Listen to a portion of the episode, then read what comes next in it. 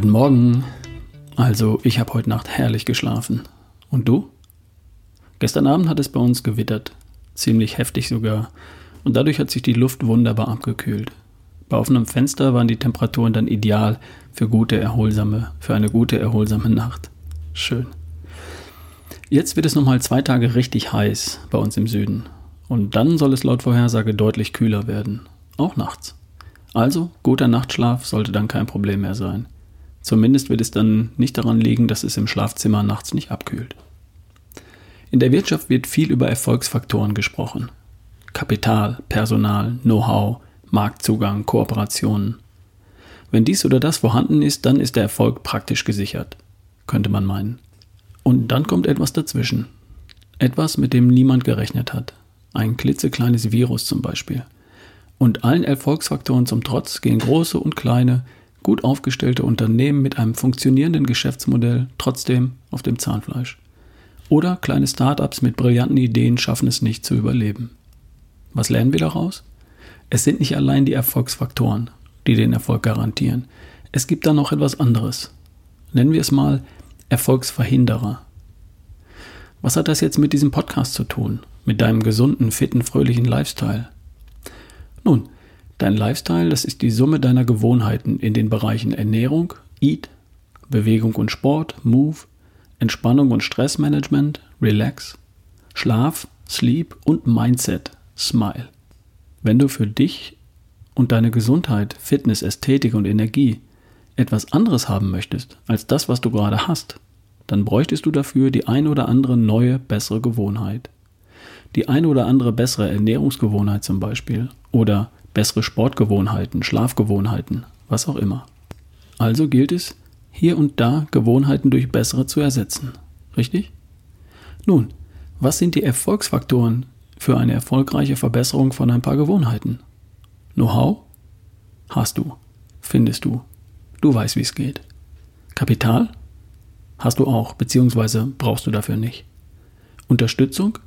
Hast du auch. Dein Umfeld wird dich nicht daran hindern. Ein Ziel?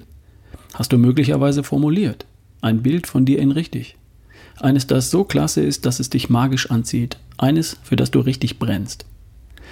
Und dennoch wird der eine oder andere schon mal festgestellt haben, dass es trotzdem nicht hinhaut. Dass du nach ein paar Wochen feststellst, dass im Grunde nichts passiert ist und dass du keinen Schritt weitergekommen bist. Kann schon mal sein. Vielleicht war, war das, was du gemacht hast, doch nicht richtig. Das ist möglich, aber unwahrscheinlich. Wenn du besser isst, dich besser bewegst und besser schläfst, kannst du nicht keinen Erfolg haben. Zumindest nicht auf Dauer. Vielleicht hattest du nur nicht genug Geduld.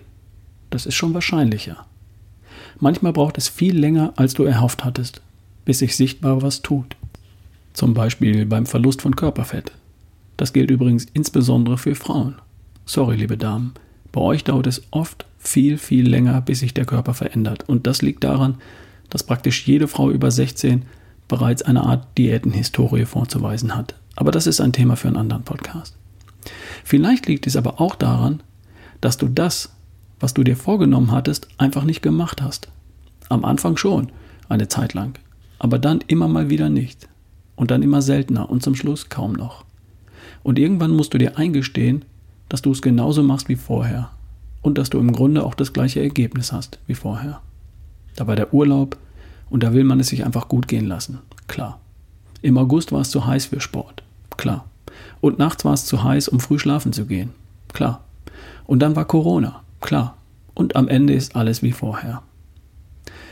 Vielleicht stand dir am Ende ein Erfolgsverhinderer im Weg. Wäre das möglich? Wenn das, was deinen Erfolg möglich gemacht hätte, vorhanden ist, Know-how, ein Ziel, ein Antrieb, die Zeit, das Geld, die Gelegenheit, und wenn das alles da ist und wenn es trotzdem nicht klappt, dann müssen wir ja was übersehen haben. Vielleicht haben wir das. Ich stelle dir morgen die drei Erfolgsverhinderer vor, die mir schon das eine oder andere Mal im Weg gestanden haben. Und dann reden wir auch darüber, wie du einen Erfolgsverhinderer vertreiben könntest. Dir jetzt schon mal einen wunderschönen Tag und dass deinem Erfolg heute mal nichts entgegensteht. Bis morgen. Dein Ralf Bohlmann.